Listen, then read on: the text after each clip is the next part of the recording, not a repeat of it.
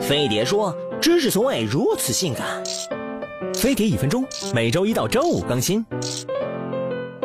多少人因为睡觉打呼被朋友和恋人嫌弃过？今天哥就来帮你们解决这个问题。打呼的原理是睡觉时舌根后坠，咽喉壁塌陷后堵塞了上气道，吸气的时候空气通过狭窄的上气道引起震动，就会发出呼噜声。偶尔打呼很可能是因为睡姿不对或者睡前喝了酒。如果是这种情况，改改生活习惯就好了。睡觉选择侧着睡，想要助眠的话也别喝酒，听些舒缓的音乐就行了。